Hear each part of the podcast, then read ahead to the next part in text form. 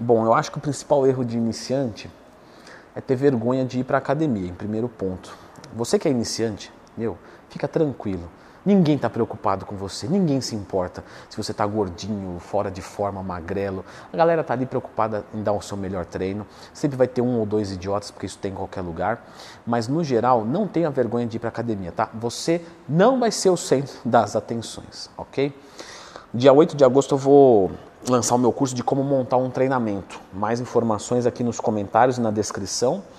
O link para entrar no Telegram está lá também, tá? Bom, você pulou a vergonha. Agora, uma outra coisa que isso sim é preocupante é você querer pular o treino de adaptação. Galera, você não pode pular certas coisas, como por exemplo clicar no gostei, se inscrever no canal, beleza? E fazer o treino de adaptação. Presta atenção no seguinte: vou trabalhar com um aluno iniciante meu da consultoria. Aparentemente é um esporte de puxar e empurrar peso, né? Mas não é. A gente sabe que, ah, você viu o cara fazendo supino? Faz um supino igual. Você não consegue fazer, você treme, faz torto, etc. Da mesma maneira que se eu ver o, o, um lutador aqui, o Vanderlei Silva dando um soco, e você vai olhar o movimento em câmera lenta, faz igual. Você não consegue, porque você tem a técnica, mas você não tem a prática. Aqui é a mesma coisa. Aí eu pergunto para você, quem é que vai conseguir executar um supino ativando a tua musculatura melhor, tendo uma coordenação motora melhor? Quem faz 100 repetições de supino ou quem faz 10? Fala, quem faz 100, porque quem faz mais repetições vai conseguir adaptar o movimento mais rápido. E esse é o princípio do treino de adaptação. Vamos assumir que essa pessoa vai fazer um treino avançado. Não, porque eu já quero entrar estourando. Tá. Aí ela faz supino reto, quatro séries de 10 movimentos. Ela fez 40 repetições de supino uma vez por semana, porque ela está treinando peito uma vez por semana. No treino de adaptação dessa pessoa, eu ia passar para ela 4 de 20, 3 vezes por semana. 20, 40, 80, 8, 16, 24. 240 repetições de supino. Quem vai aprender mais rápido? A partir do momento que essa pessoa aprender, aí sim ela entra num treinamento intermediário avançado, porque ela consegue extrair do movimento. Então não pula o treino de adaptação você que é iniciante. Da mesma maneira que não adianta querer fazer técnica avançada de treinamento. Você já ensinou as técnicas aqui no canal? Já. Só procurar Leandro Twin mais tema.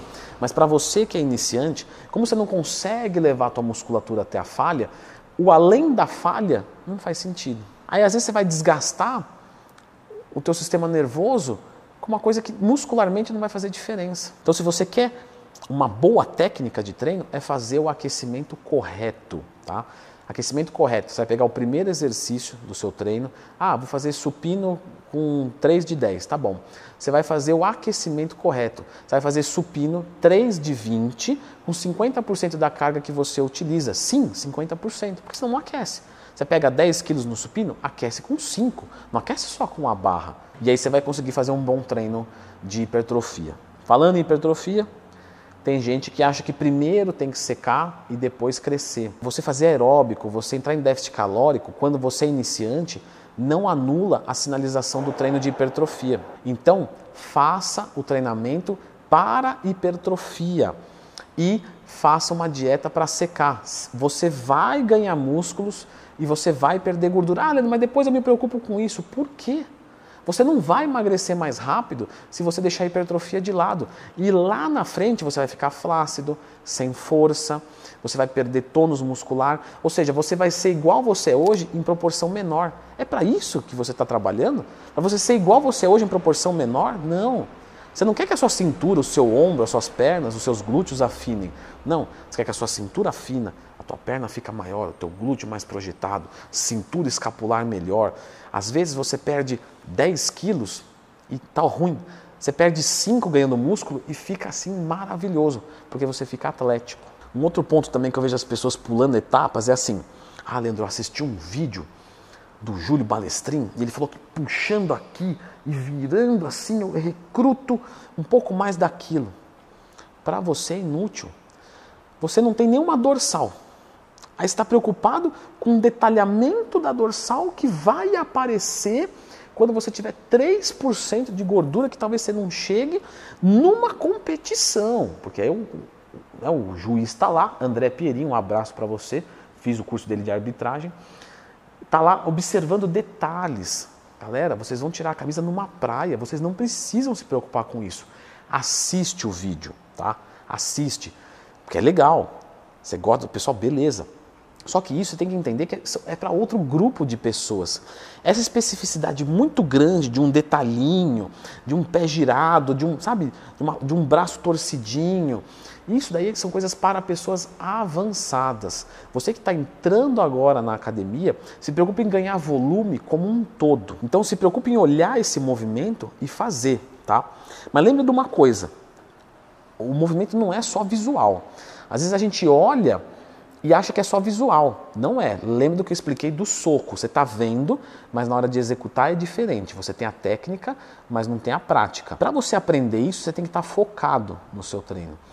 E aí, quando você se entope de pré-treino, para mim seria conveniente, né? A da Oficial Pharma, da Growth, toma lá uma cacetada lá, usa o cupom XY lá que eu vou ganhar dinheiro. Não usa pré-treino, tá? Para ficar louco. Não. Você tem que chegar lá focado. Então você vai usar um pré-treino, se for usar, que nem precisa, mas vamos supor que você está um dia muito cansado, você guardou só para esse dia. É para você voltar ao normal. Agora eu estou normal, certo? Se eu for treinar, eu dou um treino bom.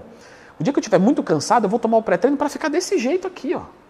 Não para ficar louco, perder o foco, fazer um movimento sem sentir, porque isso não vai ser eficiente. Musculação não é esporte de empurrar e puxar peso, é técnico. E não acha que o aeróbico é outra coisa. O aeróbico faz parte da para você melhorar o teu físico. Por exemplo, é muito comum iniciante, aluno iniciante vai fazer um agachamento, não consegue. Porque o coração para antes, para pelo amor de Deus, né? Para o exercício. O coração e o pulmão limitam o final do exercício e não os quadríceps, os glúteos, né? as pernas como um todo. Você fazendo aeróbico, você melhora o cardiovascular e você rende mais na musculação. Quem é que vai evoluir mais? Quem faz, né, a mesmo indivíduo, agachamento com 60 quilos, 8 repetições ou 10 repetições? O cara faz 8 porque o coração e o pulmão dele não dá conta. Quando ele melhora isso no aeróbico, ele ganha mais massa muscular. Então é importante fazer o aeróbico e é importante vocês treinarem até a falha mesmo sendo iniciante. Por quê? Porque o iniciante ele não consegue chegar na falha muscular. Mesmo que eu peça para ele ir até a falha, tá tudo bem. Só que você vai treinar na falha técnica, que é qual? Quando você começar a bambear, você fala, parei, beleza, guarda. Mas não precisa parar antes disso. Isso não é perigoso você treinar até a falha. Você tem que buscar o seu limite. E o teu limite é sempre seguro. Então você pode sim treinar até a falha. Só que você tem que entender o conceito de falha. Então eu vou deixar a indicação desse vídeo aqui que a gente fala de falha concêntrica, excêntrica, técnica e isométrica. Aí você vai entender direitinho, mas você pode sim, tá? E lembra que dia 8 de agosto tem o lançamento do meu curso de como montar um treino do zero a montar um treinamento.